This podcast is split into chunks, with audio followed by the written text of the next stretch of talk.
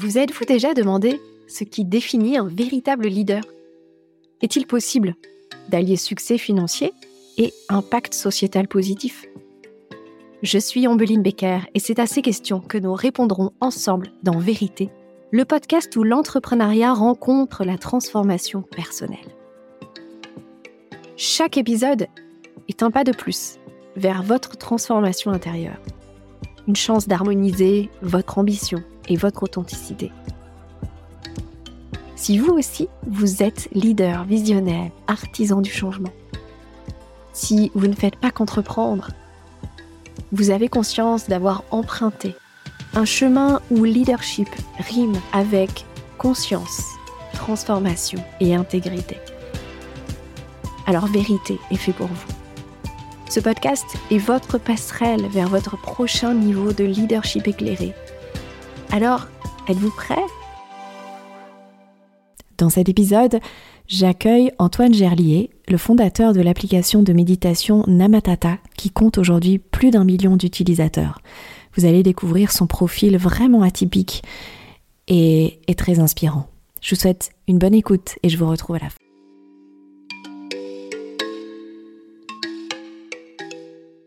Bonjour Antoine, bienvenue dans le podcast Vérité. Merci d'avoir accepté mon invitation pour créer cette conversation ensemble.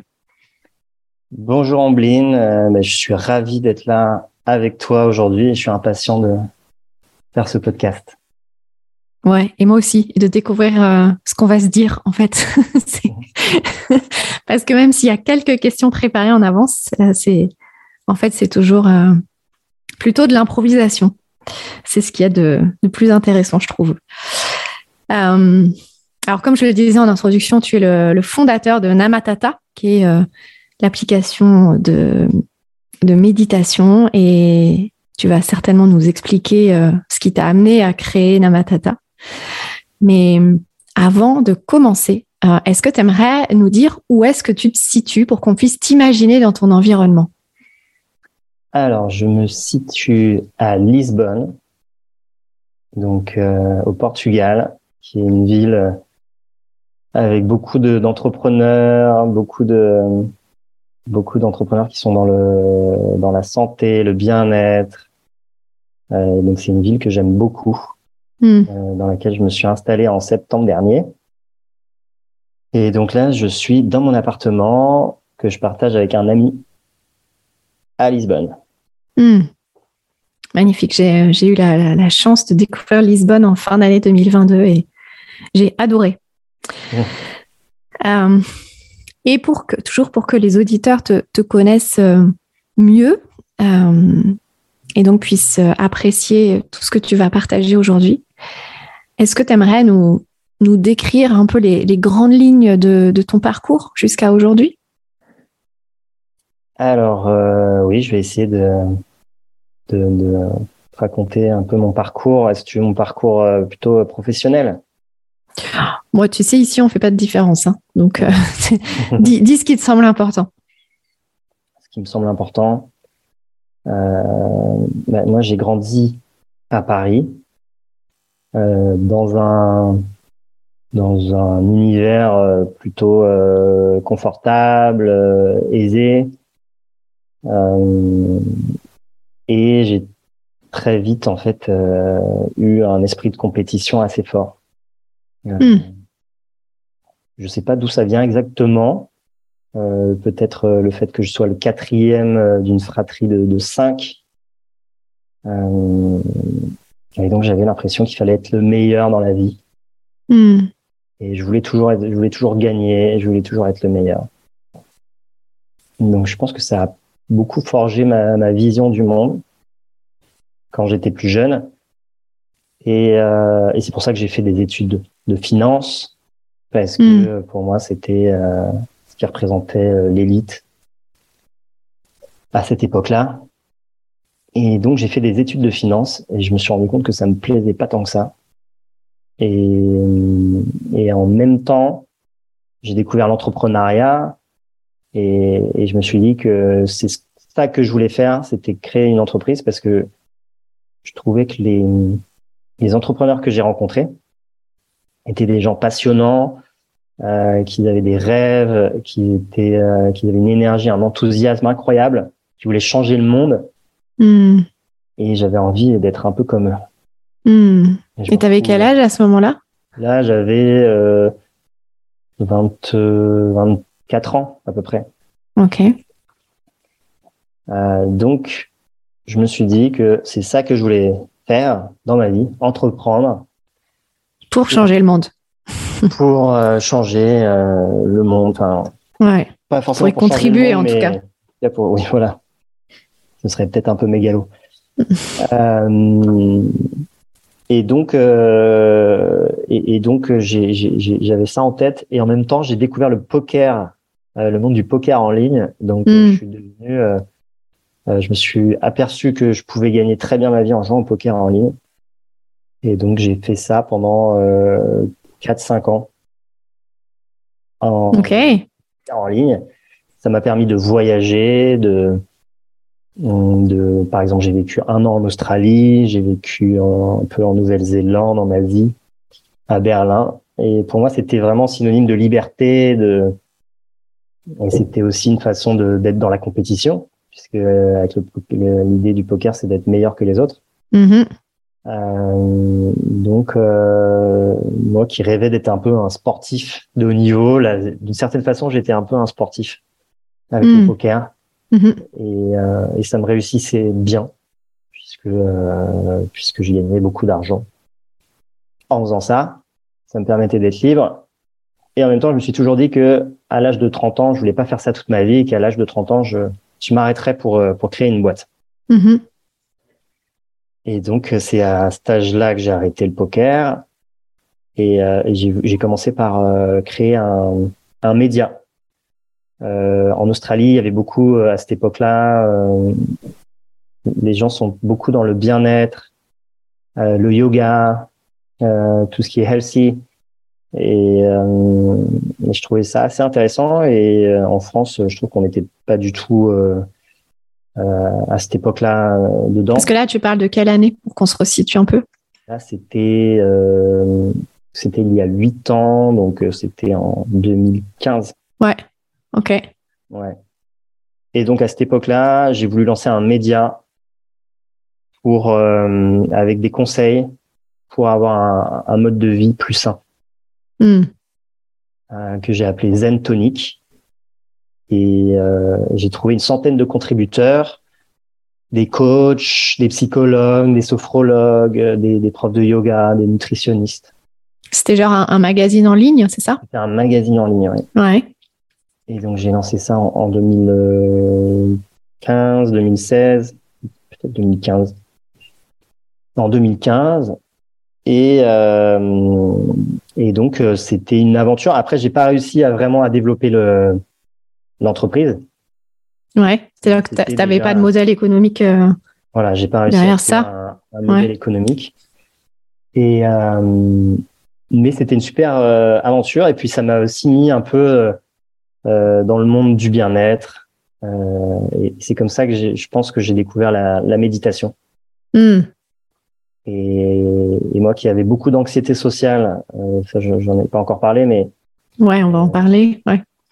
J'avais beaucoup d'anxiété sociale de, depuis mon adolescence. C'est quelque chose qui me frustrait beaucoup dans la vie, qui m'empêchait d'aller vers les personnes euh, vers lesquelles j'avais envie de voir, qui me faisait parfois éviter certaines situations. Euh, et donc, euh, quand j'ai vu euh, une méthode avec une technique de visualisation quelqu'un qui en parlait dans un article, ben, je me suis dit waouh, pourquoi pas essayer? Hmm. euh, Même si j'étais très sceptique en fait sur la méditation, pour moi c'était quelque chose de religieux, d'ésotérique. Mm. Je n'étais pas vraiment au courant des bienfaits euh, de la méditation et de, de toutes les recherches scientifiques. Hmm. Et donc je me suis lancé dans la visualisation. Et après seulement quelques jours, j'ai remarqué qu'il y avait des changements qui se faisaient euh, dans mes comportements, dans les situations. Et là, je me suis dit, waouh, j'ai découvert, hmm. Là, j'ai découvert un truc incroyable. C'est-à-dire que tu, tu, te rendais compte que, euh, oui, tu, tu, tu, avais des comportements différents euh, vis-à-vis des autres ou dans tes habitudes du quotidien? Ouais, c'est ça, dans les mêmes situations qui me stressaient, me donnaient de l'anxiété et du stress, je remarquais que avec ces, avec la méditation, ça, ça diminuait. Hmm. Donc, je pouvais le remarquer vraiment euh, concrètement. Mm-hmm. Et, et c'est là que je me suis dit, waouh, j'ai découvert un truc de dingue. Moi qui avais essayé plein de, plein de choses, j'étais allé voir des sophrologues, des hypnothérapeutes. Euh, j'avais vu des médecins, des psychiatres même. Et, et j'avais pas l'impression que ça m'aidait plus que ça. Euh, ouais, il n'y avait pas de changement concret euh, dans ton quotidien, quoi. Il n'y avait pas de changement profond. En tout cas, j'étais pas capable de ressentir de changement profond. Et là, j'ai senti vraiment des changements profonds. Hmm. Et donc, euh, je me suis, euh, je me suis dit que j'avais découvert quelque chose d'incroyable. Et je me suis passionné pour euh, la méditation, les états de conscience modifiés. Et, hmm. et voilà, c'est comme ça que j'ai eu l'idée de, de, lancer une appli de méditation qui s'appelle Namatata. Hmm. Et, donc ça, c'était en 2017. Ça, c'était en 2017. Hmm. Donc j'ai, je me suis dit que ça m'a aidé non seulement à gérer mon anxiété sociale, mais ça m'a aidé sur plein d'autres choses, la méditation, sur euh, ma façon de voir le monde, le sommeil. Euh, donc ça m'a apporté énormément de choses et je me suis dit que c'était trop dommage qu'on nous apprenne pas ça euh, à l'école. Bah oui. Mmh. Dès, l'école. Et, donc, je me suis passionné pour le sujet. J'ai vu qu'il y avait plein de, de, recherches et, et, même tout un mouvement euh, en Angleterre notamment, le Mindful Project, de, gens et même de députés qui considèrent que la mindfulness, la pleine conscience, peut apporter dans tous les domaines de la société, euh, à la fois socialement et économiquement. Et, hmm. euh, et c'est vrai que pour moi, la méditation peut apporter dans tous les domaines, que ce soit euh, le, le, domaine de, de l'éducation, le domaine de, de, la santé, du travail. Donc, euh, bah, en fait, c'est une hygiène de vie. C'est comme les techniques respiratoires. C'est une hygiène de vie finalement. C'est une, c'est une hygiène de vie. C'est d'abord prendre soin de soi, mm-hmm. la méditation, pour et c'est ce que je dis toujours, prendre mieux prendre soin de soi pour mieux prendre soin des, autres et du monde. Mm-hmm. Et, et, quel a été l'impact de, de, de la méditation? Alors après, c'est une question qui va nous amener très loin, je pense. Euh, mais euh, peut-être on va la, peut-être on, je te la pose et puis peut-être on y répondra après. Mais euh, quel est l'impact de la méditation et de, de ta découverte en fait de la méditation sur ta, ton niveau de conscience, sur, comme tu disais, ta perception du monde. Qu'est-ce qui a changé en fait pour toi? Je pense que il y a d'abord de la, la, la, compréhension de la connaissance, euh, de la compréhension de, de, comment je fonctionne, hmm. comment on fonctionne, le monde des, euh, le monde des pensées, le monde des, des émotions, des sensations. Euh, comprendre euh, à quel point on est, on, et, et, tout le mécanisme de l'ego également. Mm-hmm. Euh, comprendre, euh, déjà me détacher euh, de, de mes pensées, pouvoir être observateur de mes propres pensées, euh, comprendre que énormément de nos pensées, de nos jugements viennent de, de conditionnement, viennent de nos émotions. Et cette idée qu'on est vraiment totalement en libre arbitre et aux manettes de, de, euh, de, de, mes pensées et de mes comportements. Et en fait, cette idée-là est totalement fausse. Hmm. Et, euh, et voir à quel point les émotions me drivent, à quel point euh, ouais ces choses, ces émotions. Enfin, pour moi, c'était quelque chose de tout à fait nouveau. Et, et, et c'est quelque chose aussi de, auquel je, m'étais un peu coupé. Alors, oui, à quel point en fait les pensées génèrent des émotions euh, qui génère ta réalité. Oui, en fait, ça va dans les deux sens. C'est à la hmm. fois les pensées qui peuvent euh, créer des, émotions, mais très souvent, en fait, ça vient des sensations d'abord. Les sensations mm-hmm. créent l'émotion qui crée aussi la, pensée. Mm-hmm. et, ça va dans les deux sens. Donc, et puis tout cette, toute cette idée de l'ego, de, de l'idée qu'on a de soi, euh, je pense que j'avais un ego quand même assez développé. J'avais cette idée, euh, j'étais beaucoup dans la compétition, cette idée que euh, que j'étais le meilleur, souvent que j'étais plus intelligent que les autres. Hmm. Et avec tout ce travail sur moi, j'ai compris qu'en fait, le, tout cela n'avait pas de sens. Et, et, je trouve que la, le but ultime de la méditation, finalement, c'est de prendre conscience et de ressentir qu'on appartient à quelque chose qui nous dépasse et que euh, on, appartient à, quelque chose, à un grand tout, finalement. Hmm. oui, que donc euh, il y a quelque chose qui est plus grand que toi. Exactement. Hmm.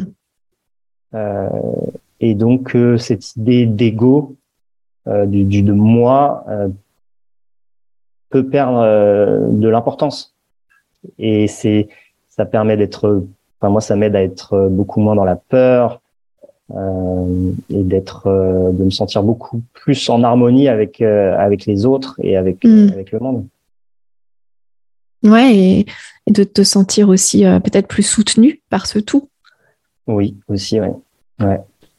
Et de moins, oui, de moins être dans dans la surresponsabilité et la toute puissance. Exactement. D'ailleurs, ça, ça fait partie de ma routine de méditation quotidienne chaque matin, en plus de, de, de, travailler sur la gratitude, sur l'autocompassion, je visualise que je suis euh, soutenu par, euh, par les autres. Mm. Et par la terre aussi d'ailleurs. Par la terre, par, mm. par les autres. Ouais. Mm. Magnifique. Euh, on va revenir sur, euh, sur cette notion, tu vois, de d'ego, de sentiment d'être le meilleur et d'anxiété sociale, parce que je pense qu'il y a un lien entre les deux. Mais avant ça, est-ce que tu pourrais euh, nous dire avec quoi tu aimerais que les auditeurs repartent de cette conversation? Alors, ce qui, euh, moi, m'a énormément apporté depuis huit ans, c'est bah, le travail sur soi. À quel point en fait on peut, et j'en avais pas du tout conscience, mais à quel point euh, on peut travailler sur soi euh, et, et, faire évoluer, changer, améliorer plein de choses, se libérer de, de, de, peur, de conditionnement. je trouve que c'est un, chemin qui est passionnant, qui est qui est très très enrichissant. Donc et qui, euh, je trouve, peut-être la chose la plus importante dans ce parcours, c'est c'est de, de c'est l'amour, c'est l'amour qu'on se donne pour mieux pour mieux en donner euh, aux autres et au monde. Hmm. Euh, c'est c'est c'est ce message là que j'ai envie de de transmettre. Hmm. Oui, je pense que enfin, ce podcast est fait pour ça. Donc, euh, c'est magnifique. Euh, tu parles de, effectivement, que ça t'a permis de, de, voir les, conditionnements. Je pense que ça, c'est, c'est, peut-être une des premières étapes de l'éveil, euh, c'est de se rendre compte qu'on, est soumis à des conditionnements. Et, quand tu commences à voir ça et à, et à t'autoriser à en sortir, euh, il se passe vraiment quelque chose. Ouais. Cette idée de, conditionnement. Est-ce que toi, tu, tu, tu as réussi à, tu as fait ce travail-là de, de prendre conscience de, tes conditionnements? Oui, euh, moi je pense que cet éveil, il a commencé. Euh, enfin, moi, moi, je parle de l'éveil euh, dans le sens, comme tu dis, se détacher de l'ego et de la personnalité qu'on s'est construite pour se relier à, plus grand parce que sinon, en termes de connexion à l'invisible, de spiritualité, etc., j'ai toujours baigné dedans euh, depuis petite. J'ai été euh, éduquée avec ces croyances spirituelles en dehors de la religion. Euh, et, mais oui, cette notion de conditionnement, je pense que c'était à peu près en 2006, 2007, donc j'avais 26 ans. Et, et, je me suis, j'ai commencé à prendre conscience qu'effectivement, mes pensées avaient un impact sur ma réalité euh, et que j'avais la possibilité de me détacher de mes pensées et de les changer. je pense que tu vois le, premier le premier le premier déconditionnement il a été à, cet endroit-là de de mes tu vois de moi envers moi. Hmm. Après, euh, bon, en tant que femme, euh, etc., il y a eu aussi tout le, tout le conditionnement du, patriarcat. Euh, voilà. On enregistre l'épisode le jour de le jour de le 8 mars, le jour de la journée de la femme. Donc je fais ce petit aparté. donc donc je reviens à, cette à ce besoin d'être meilleur que tu partageais tout à l'heure. Quel lien tu ferais entre ça et, et l'anxiété sociale?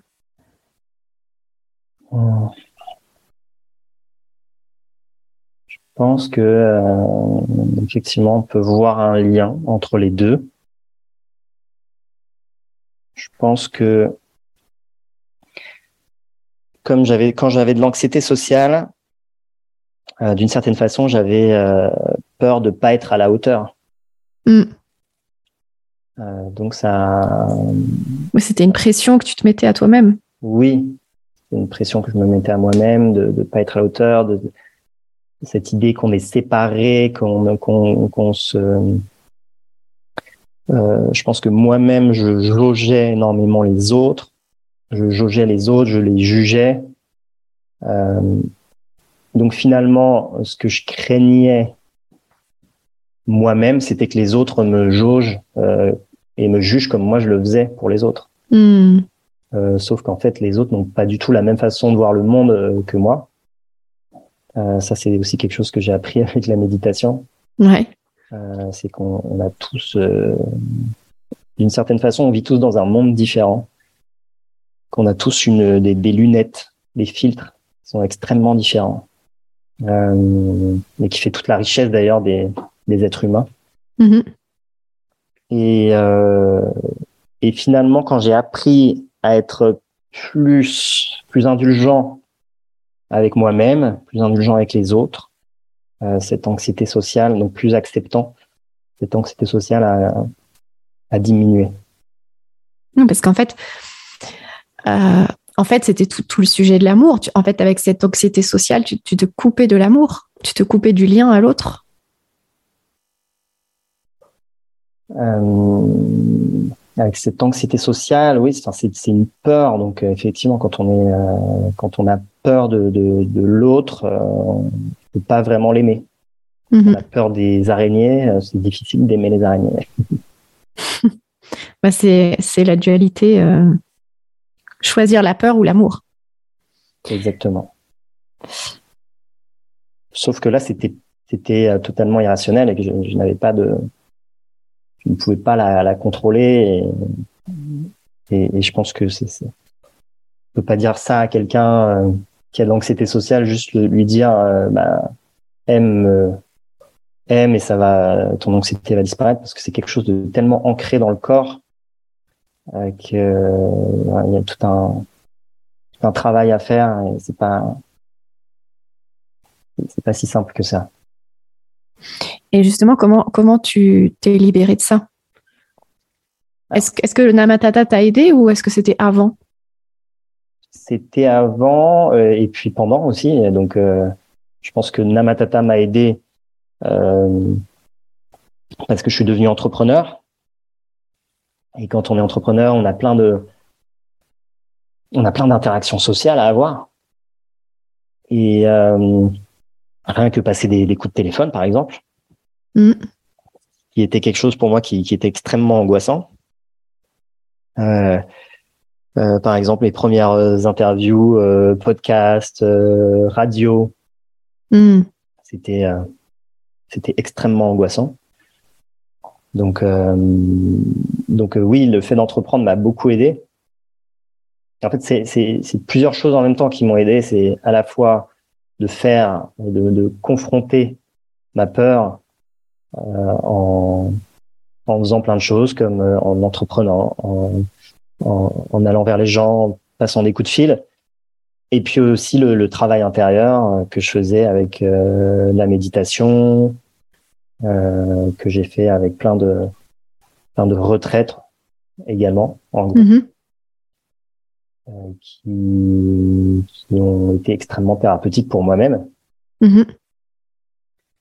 Donc, euh, mais oui, le fait d'entreprendre, de, de créer cet appli de méditation, de me retrouver à guider des méditations devant euh, parfois euh, des, dizaines de personnes, voire 100 personnes en même temps, euh, c'était voilà, c'était des exercices qui, qui me terrorisaient et en fait, je me suis rendu compte que ça se passait bien et plus je le faisais, mieux ça se passait. Hmm. Et est-ce qu'aujourd'hui, il reste encore des, des, petites, euh, des petites choses de ça, des petites appréhensions euh, Ou, est-ce que tu n'as plus rien? Est-ce que tu ressens plus rien? Ah, Je ressens toujours euh, des choses en termes d'anxiété sociale, mais c'est plus du tout handicapant. Mm-hmm. Aujourd'hui, je me sens capable de faire plus de choses socialement que la, moyenne des gens, euh, même beaucoup plus. Euh, parce que euh, ça me fait penser à cette histoire de, Steve Jobs, par exemple, qui était un, grand timide, un grand introverti, et, et qui est devenu au fur et à mesure des, années, et quand il a compris que ça se travaillait, qui est devenu un orateur, un des, des plus reconnus. Et c'est vrai que quand j'ai compris qu'on pouvait euh, évoluer, changer de, cette façon, et ben c'est vrai que je j'ai pas envie de m'arrêter. Je, je, vais toujours un peu plus loin. Parce que qu'est-ce que ça te procure à chaque fois que tu vas un peu plus loin? Ça me procure euh, de la joie, euh, de la satisfaction. Et euh, ouais, je suis, enfin, je suis même, euh, ouais, je suis, je suis, fier aussi de moi-même de me dire que j'ai réussi à me dépasser, que j'ai réussi à, à, faire quelque chose que je pensais pas possible avant. Hmm. Euh, donc ça me, non, ça me donne beaucoup de, de joie et de, de bonheur. finalement, c'est un peu euh, gagner, euh, comme tu disais tout à l'heure, c'est gagner aussi envers ce, ce qui a été un handicap pour toi. C'est cette euh, oui. Alors, euh, je ne sais pas si je le vois comme ça, de me dire que j'ai gagné. Euh, Mais c'était pour reprendre ton. Ouais, ouais. ouais. Parce que justement, je suis beaucoup moins dans la dans la compétition et dans cette idée de gagner qu'avant. Mm-hmm. donc, je le vois plutôt comme comme de l'accomplissement, de la de l'accomplissement de soi. Ouais. Mais justement, euh, parce que j'imagine que euh, dans ton chemin d'entrepreneur, enfin sur ton chemin d'entrepreneur, c'est aussi important de se rendre compte que euh, la notion de gagner, la notion de compétition et donc la notion de réussite a changé pour toi au fur et à mesure de ces années. C'est quoi aujourd'hui pour toi réussir? Ah, C'est une bonne question parce que effectivement, au début, quand je me suis lancé, je voulais, voilà, je voulais être le meilleur, je voulais avoir l'appli de méditation la plus euh, la plus reconnue en France. Euh, donc je, je voyais très grand. Hmm. Et plus le temps passe. Ce qui n'est pas un mal d'ailleurs de voir grand. Ce qui n'est pas un mal, non. Et, euh, et plus le temps passe et euh, moins je, je ressens ce besoin de, de, de faire quelque chose de, de grand. Mm-hmm. Et, euh, et même plus le temps passe, plus j'ai j'ai envie de, de simplicité. Hmm. De, euh, j'ai toujours vécu dans des grandes villes. Maintenant, je, je sens que j'ai besoin de vivre à la campagne, euh, que j'ai envie de vivre à la campagne, que et que j'ai que j'ai envie de vivre très simplement, euh, que le travail ne prenne pas euh, toute la place, de tout simplement vivre avec des gens euh, que que j'aime, avec qui je me sens bien, et au contact de la nature. Moi, j'aime bien dire que l'entrepreneuriat est un chemin de dépouillement. Ouais. Tu, le, tu, le, perçois aussi comme ça, d'une certaine façon? Euh, bah, Pour moi, ça, ça se passe comme ça, mais j'ai l'impression que c'est pas forcément le cas pour euh, tous les entrepreneurs. Hmm. Parce que je croise énormément d'entrepreneurs qui, euh, qui sont encore dans cette idée de toujours plus, euh, toujours plus grand, toujours plus fort, cette idée de changer le monde que je trouve euh, euh très égotique. Mm-hmm. Donc je.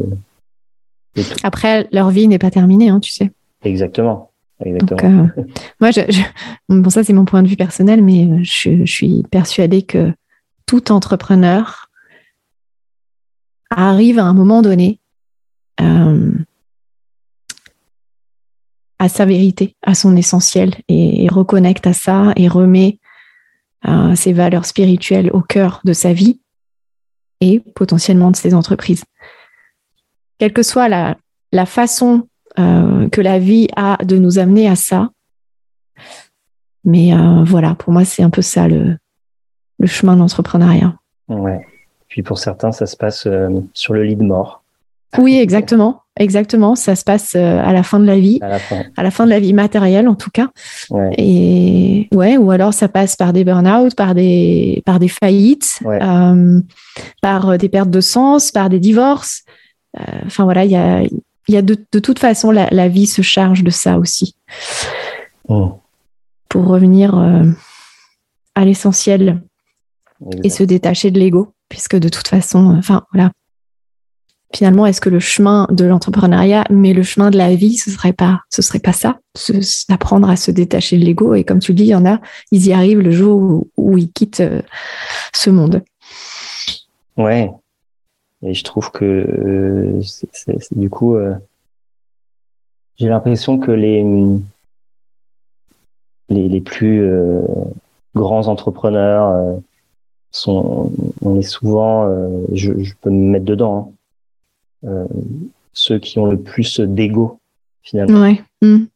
qui ont quelque chose à, qui veulent prouver quelque chose, qui veulent montrer quelque chose et je rencontre plein de gens en fait qui, qui ne sont pas entrepreneurs mais qui sont euh, extrêmement équilibrés dans leur vie, très heureux et euh, qui n'ont pas cette, cette, ce besoin d'exister, ce besoin de changer le monde. Alors, tous les entrepreneurs n'ont pas besoin de changer le monde non plus. Non. Euh, mais, euh, mais oui, je, je, je, vois ce que tu veux dire et euh, pour moi, c'est lié à la relation à l'argent, en fait ça peut être lié à l'argent aussi. Ouais. Mm. Ça peut être lié, à l'argent dans notre société où euh, l'argent aussi est, synonyme de sécurité.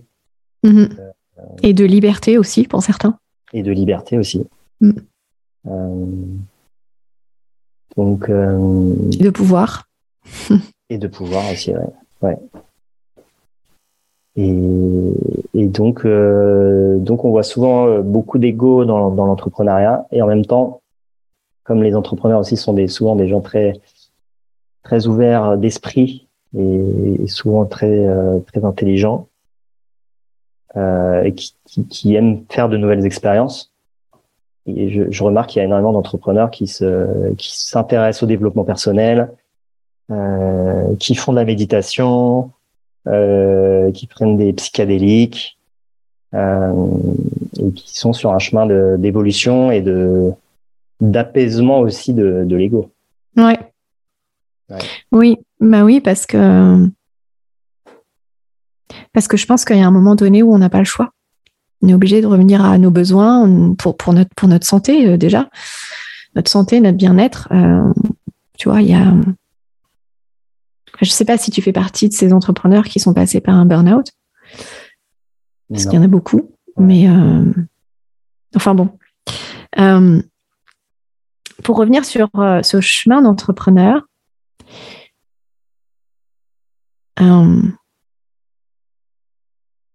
comment ta, comment ta, ta spiritualité aujourd'hui soutient ta posture d'entrepreneur? Comment ma, pardon. Comment ta spiritualité soutient ou, nourrit ta, posture d'entrepreneur ou ton entreprise? Alors, euh, bah, moi, j'ai toujours un peu de, mal avec ce mot spiritualité. Oui, euh, on peut le définir si tu veux. pour moi, pour moi, la spiritualité, c'est en fait, c'est de la, c'est de la thérapie. Euh, d'une certaine façon. C'est quelque chose qu'on euh, qu'on se crée très euh, avec le mental pour trouver du sens, mm-hmm. mais pour moi, et finalement, toutes les spiritualités reviennent au même et, et, à cette idée qu'on appartient à quelque chose de qui nous dépasse, plus grand, ouais. de plus grand. Mais pour moi, en fait, c'est déjà évident et le corps, le euh, quand on est, en fait, on, le corps voit très bien que on voit très bien qu'on est séparé de, de, quelque chose euh, extérieur à nous. Mm-hmm. Euh, et je trouve que dans la spiritualité, et c'est vrai que c'est alors, on peut, on peut, je pourrais dire que je suis dans le monde de la spiritualité, etc. Mais je vois tellement de d'ego. Oui, j'allais te le dire tout à l'heure. Il y a aussi de l'ego spirituel. Voilà, je vois euh, quasiment que ça. Mais ça fait partie du chemin, je trouve. Ouais, d'accord. euh, donc c'est vrai que j'ai tendance à, à pas. Et, puis je trouve qu'il y a une étiquette aussi qui est posée dessus. Mm-hmm. Euh, et je trouve que dans la spiritualité, il y a beaucoup de gens qui considèrent, qui, qui voilà, qui alors qui découvrent certaines choses, qui découvrent un sens à leur vie, qui découvrent euh, quelque chose et qui ont l'impression d'avoir euh, découvert quelque chose que les autres n'ont pas mm. vu, pas compris. Mm-hmm. Je trouve que ça positionne très vite sur quelque chose de d'égotique.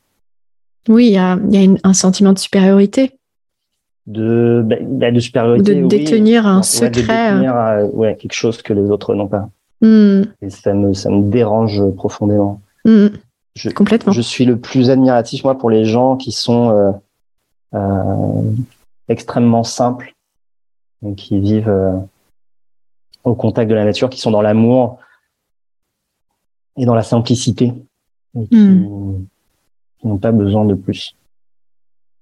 Alors, je vais reposer ma question différemment. Je me doutais que tu réagirais sur le mot spirituel.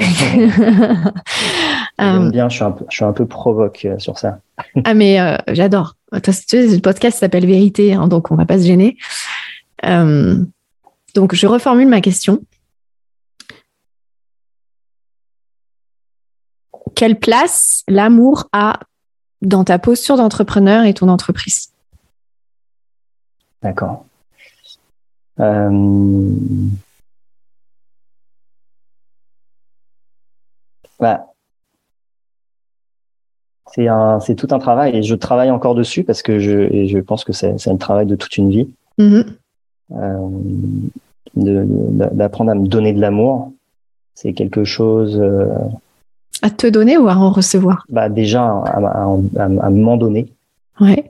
Euh, et je travaille euh, en ce moment beaucoup sur ça parce que euh, je remarque que c'est aussi la façon dont je me, c'est en me donnant de l'amour que j'ai aussi plus capable d'en d'en donner.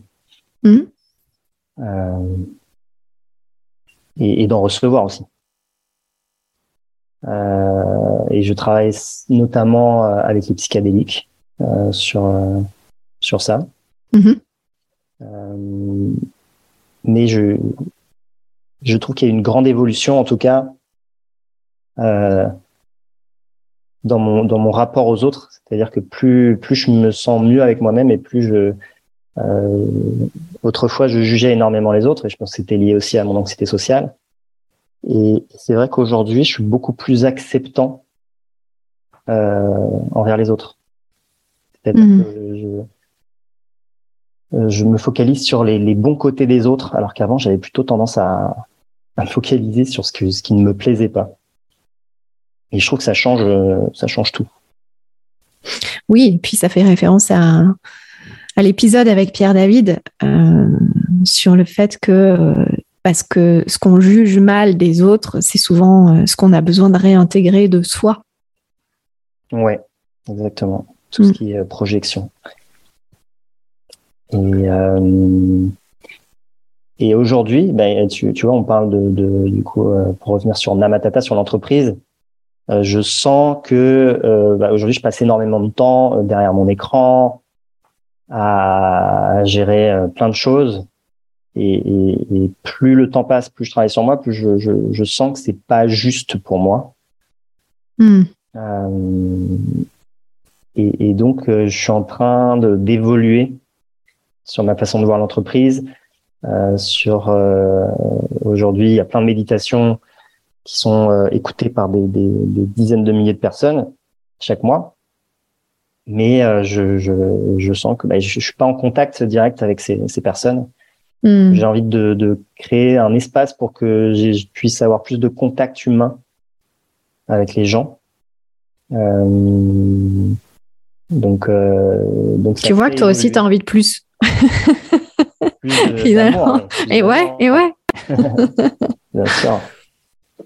Euh, plus de contacts. Et donc, je suis un petit peu en train de, voilà, de changer euh, plein de choses dans, mon entreprise pour, euh, pour arriver à plus de, bah, de cette simplicité dont je parlais tout à l'heure, de, de, contact humain. Hmm. Donc, d'abord avec la, création d'une formation. Hmm. Et puis, j'aimerais aussi organiser des événements euh, pourquoi pas des retraites. Hmm. Euh, ouais. Et ne plus être seulement derrière une application, mais se voir dans la vraie vie, créer du lien dans la vraie vie, créer du lien, se rassembler. Hmm. Ouais. Être un peu euh, trouver ma tribu. Hmm. Oui, c'est vrai que ça, on en a parlé quand on préparait l'épisode. Ouais.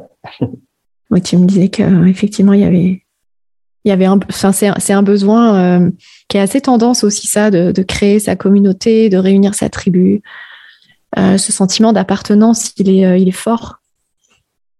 Ouais, je, le sens énormément autour de moi.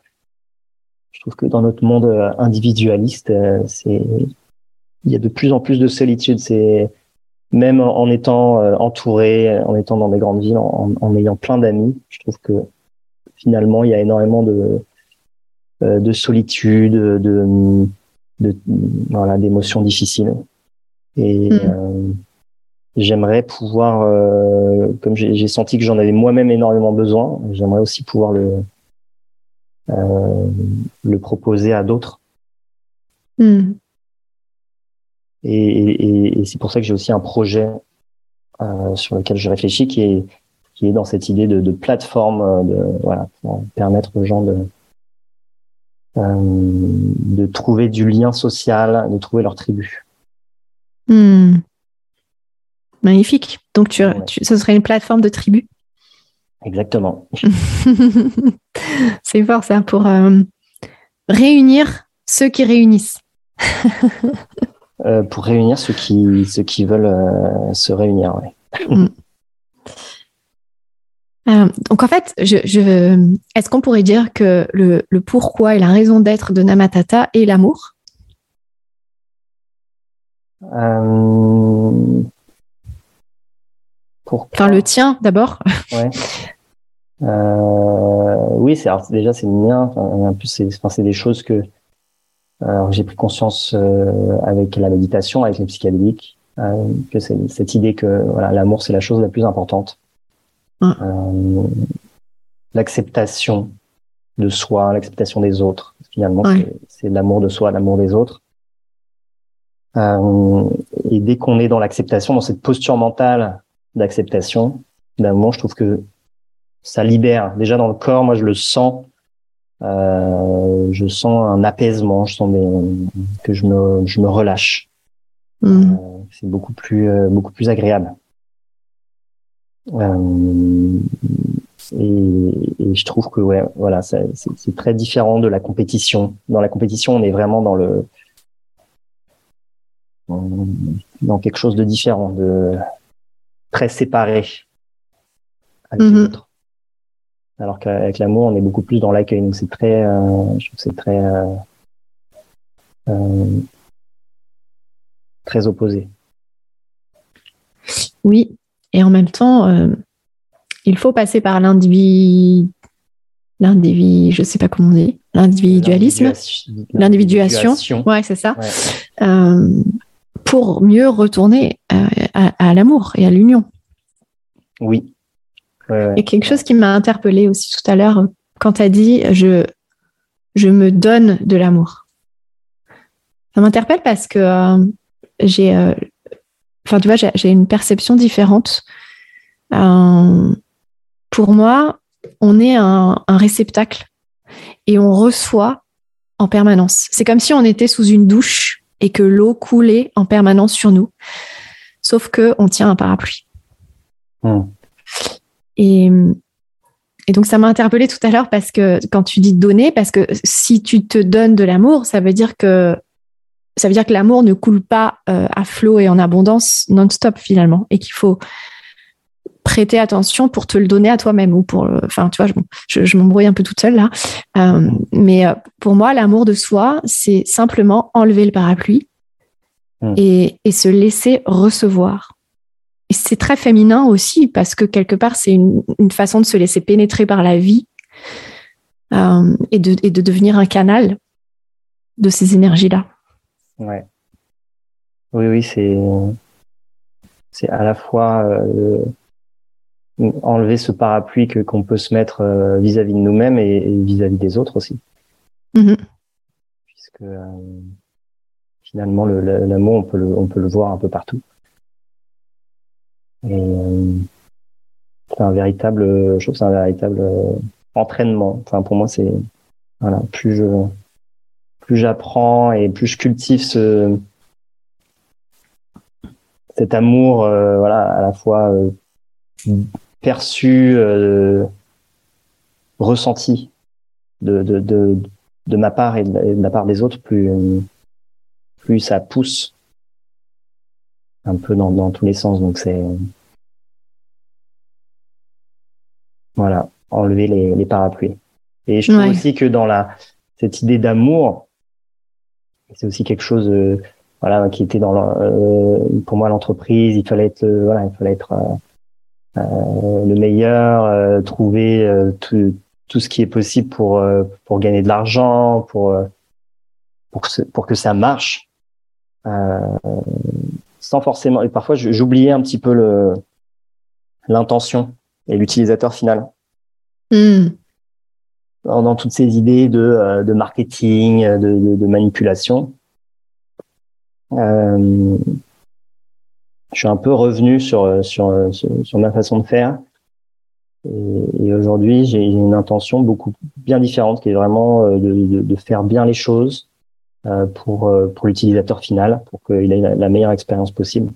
Hmm. Et de pas essayer de, de le manipuler pour que pour qu'il achète. Pour qu'il achète. Hmm. Même si euh, j'utilise toujours du marketing, donc il y a toujours forcément un peu de. Oui, et puis et puis as quand même envie qu'ils achètent. Exactement. oui. Parce que je pense que ça peut les aider. Oui. Et que c'est bon pour eux, mais euh, mais l'intention est différente. Ça m'a, j'ai beaucoup changé aussi sur ça, sur ma façon de, de voir le, management aussi, de euh, de pas mettre la pression, de pas euh, d'être vraiment dans quelque chose de, de, plus bienveillant et finalement de plus naturel, plus relâché. Ouais. Ouais. Et hum, peut-être aussi que pour en arriver là, il y a un moment où euh, on comprend que ce qu'on reçoit n'est pas au détriment des autres. Tu vois, c'est pas le principe de la dernière part qu'il faut surtout pas prendre. Parce que si toi, tu t'autorises à recevoir cette part, euh, il y a quelqu'un d'autre qui va en être privé. Hmm. Ouais. Euh, et je pense que c'est ça, tu vois, c'est cette euh, se mettre dans ce au service de plus grand et au service de l'amour, c'est de te dire que de toute façon, tout ce que tu reçois, euh, tout le monde peut le recevoir en fait. C'est pas parce que toi tu le reçois que quelqu'un d'autre va en manquer. Exactement. C'est comme le... les sourires, la joie, ça se, ça peut se partager, à se démultiplier. Hmm. Euh, alors, j'ai oublié ce que je voulais te poser comme question. C'est sorti de, mon esprit. Euh, oui, si. Parce qu'en fait, tu dis que euh, au, début, enfin, au début de Namadata, tu n'étais pas dans cette, dans cette intention d'amour, on va dire.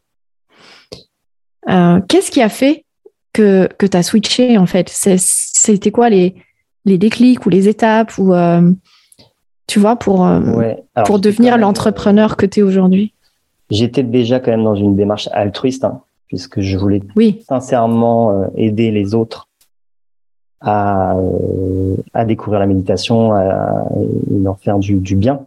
Ouais. c'est plutôt sur ma façon de voir bah, tout, voilà, tous les outils qui, qui sont à notre disposition pour voilà pour réussir pour dans le monde des startups il y a plein de voilà tout ce qui est growth hacking hmm. parfois j'ai l'impression que voilà, dans le monde des startups, du gros hacking, l'intention c'est d'abord de, bah, de gagner de l'argent. Oui. Euh, et, euh, et, donc mon intention, ouais, c'était de gagner de l'argent, mais ce qui, ce qui, ce qui est un peu normal aussi parce qu'on est dans la survie. Oui, et puis, et puis ce qui est quand même, euh, enfin, l'argent est un flux qui est indispensable dans une entreprise. Exactement. Ça n'a pas à être sa raison d'être, mais c'est un flux qui est indispensable. Exactement.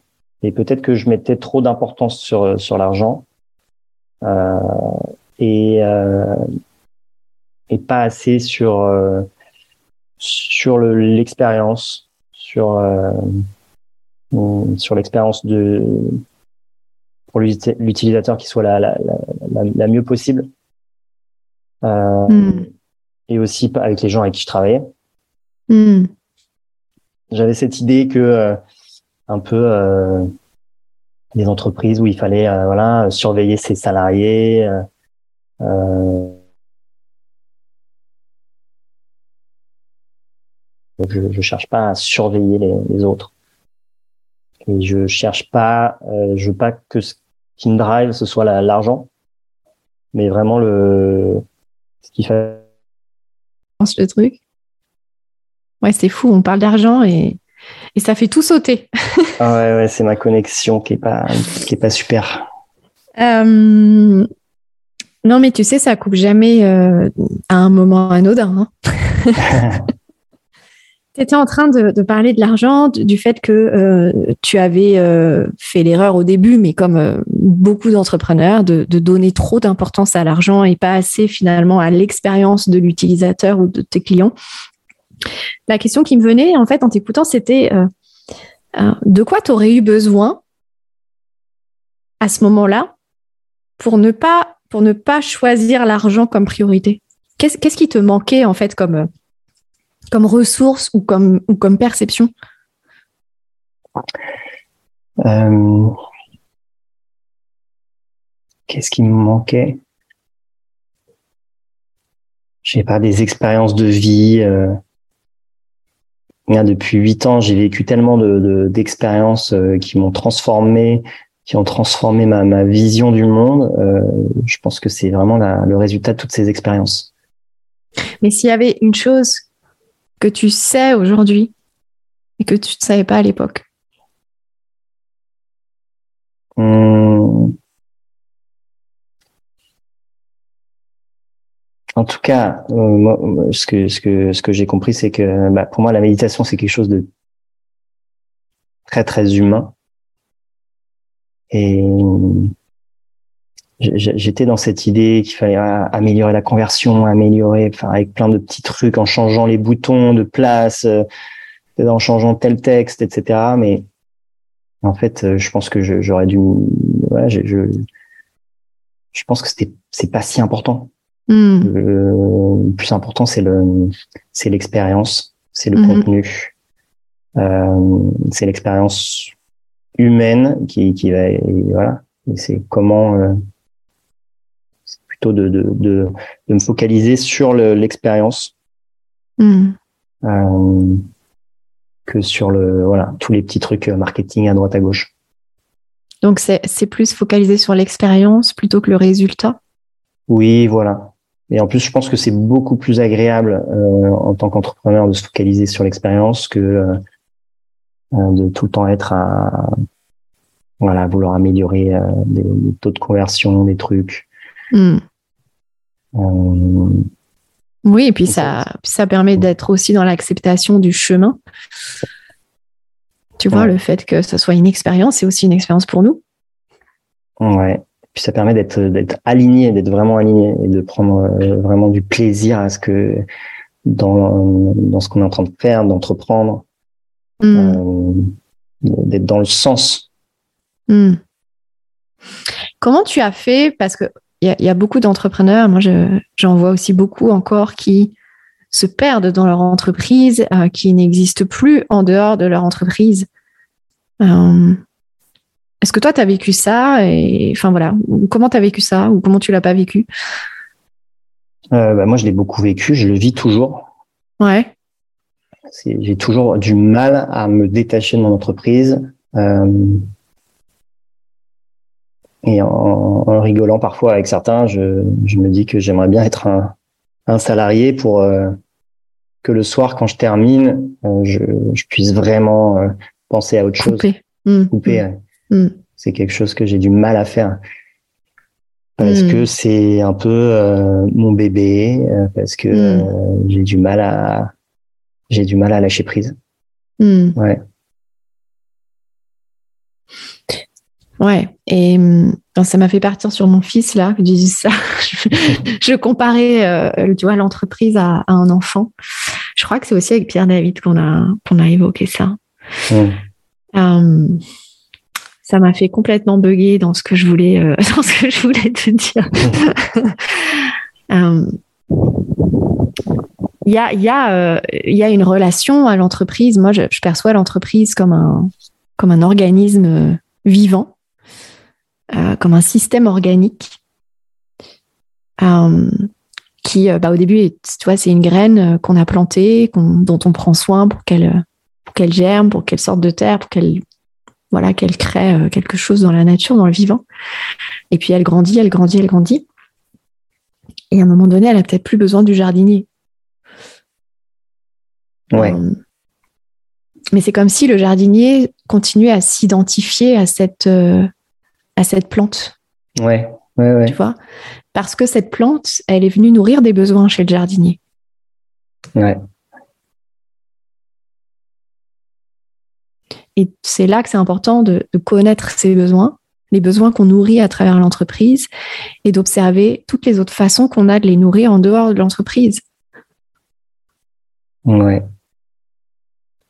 Est-ce que tu saurais identifier, toi, le, le besoin que tu nourris peut-être encore trop avec l'entreprise et que qu'il faudrait peut-être nourrir ailleurs? Ah, Je pense que j'ai un besoin. Euh, je pense qu'il y a un biais. C'est-à-dire que, par exemple, j'ai un, autre projet qui me passionne, mais euh, j'ai un biais comme j'ai trop, je me suis tellement investi sur le projet sur lequel je suis. Hmm que euh, je me dis c'est voilà c'est dommage c'est dommage il y a du potentiel il y a encore des choses à faire et même si j'ai moins d'enthousiasme et de passion pour ça euh, mm. bah, il y a je sais pas il y a une, cette part euh, raisonnable qui qui me dit et de certains mentors aussi hein, mm. comme Alexandre Mm. bah non, tu peux pas, euh, tu peux pas faire ça, tu peux pas le laisser tomber maintenant. Mm. Euh, il faut que tu fasses ça. Ça c'est. Et après, tu pourras. Et, parfois, j'ai envie de me dire, ah mais pourquoi J'ai envie, j'ai envie de de faire tout de suite ce qui me ce qui me tient vraiment à cœur. Oui. Ouais. Et bah, je crois qu'on en avait un peu parlé ensemble aussi en off, mais euh, peut-être que ce qui te tient vraiment à cœur, c'est pas si détaché de Namatata que tu me le penses. Oui, c'est vrai. C'est vrai, Ombline. Merci de me le rappeler. peut-être que peut-être que c'est même l'énergie de ton entreprise qui t'amène à, à, ces, à, ces, désirs, à ces nouvelles aspirations. Ouais, tu as, tout à fait raison. C'est quelque chose que je vais, que je vais euh, mettre en voilà. Je vais voir comment je, vais réussir à, en tout cas, à trouver un, nouvel équilibre qui me hmm. qui, m'épanouisse totalement. Oui, et euh, tu vois, euh, c'est trop souvent on est dans cette croyance que on doit choisir et toujours au détriment de quelque chose. Oui. C'est ce que j'appelle moi le paradigme de perte d'intégrité. Donc, euh, donc non, c'est reviens, reviens dans ton intégrité et ose choisir l'intégralité. Aussi bien pour toi que pour l'entreprise, parce que finalement, finalement, c'est la base de l'amour. Ouais. De tout réunir, tu vois. Bah, c'est très, beau ce que tu dis et c'est très, très juste. D'ailleurs, ça me, ça me donne de la, la joie de la confiance. Tu vois ce que tu viens de hmm. dire. Ah ben, j'en suis heureuse. Hmm. Et je, sais que ton temps est, limité aujourd'hui. Euh, euh, combien de temps il te reste là devant toi? Ah, il peut, Je peux encore euh, trois minutes. Trois minutes, ok. Alors je te, je te donne mes dernières, mes dernières questions. déjà, qu'est-ce que tu aimerais ajouter à cette conversation pour qu'elle soit complète, selon l'intention que tu avais au départ pour les auditeurs? Hum, j'ai envie de, dire parce que, c'est un podcast qui est quand même lié à, l'entrepreneuriat. Euh, toujours euh, euh, faire attention à, être aligné avec avec vos valeurs et à, kiffer, à, vraiment avoir de la joie et du plaisir à faire ce que ce que vous faites. Mm. Mm apprendre à, se donner de l'amour et, et prendre du temps euh, pour, euh, pour travailler sur soi parce que c'est, je trouve que c'est la chose la plus importante aussi. Enfin, c'est toujours un équilibre, hein, mais euh, travailler sur soi et, voir à quel point notre vision du monde s'aiguise, s'améliore quand on travaille sur soi. Et hmm. du coup, tout ce qu'on va, tous les choix qu'on va faire et qu'on va orienter vont être différents. Hmm. Et travailler sur soi, ça veut aussi dire accepter de recevoir du soutien. Tout à fait. Mm. Donc on est encore dans le recevoir. Euh, qui tu aimerais entendre dans ce podcast, Antoine? Un entrepreneur? Ouais. Est-ce que tu as une idée d'un entrepreneur ou une entrepreneur en particulier? Euh, tiens, ça me fait penser à, un entrepreneur que j'aime bien et qui a écrit un bouquin. Il s'appelle Ludovic Huro. Ouais. Euh, c'est le créateur de cette appli là. Il avait fait une appli de rencontre. Ouais. Euh, et euh, très connu. Et après, il a créé cette appli là pour un peu le Tinder mais professionnel. Ouais. Euh, qui s'appelle ah, je sais plus comment Shaper. Shaper. Mhm. Ouais. Euh, et je trouve que voilà, c'est quelqu'un qui a beaucoup d'humilité sur, euh, sur sa réussite. Ok, magnifique. Ouais. Bah, J'espère qu'on le recevra euh, dans ce podcast. Ouais. il est 43, donc je sais qu'on va, on va terminer. Juste, Antoine, déjà merci. merci d'être, d'avoir dit oui. c'est une grande frustration pour moi parce que je sais qu'on aurait encore pu créer plein plein de belles choses dans cette conversation, mais peut-être que tu reviendras. Et, plaisir. Et pour terminer, euh, avec quoi tu repars de notre conversation?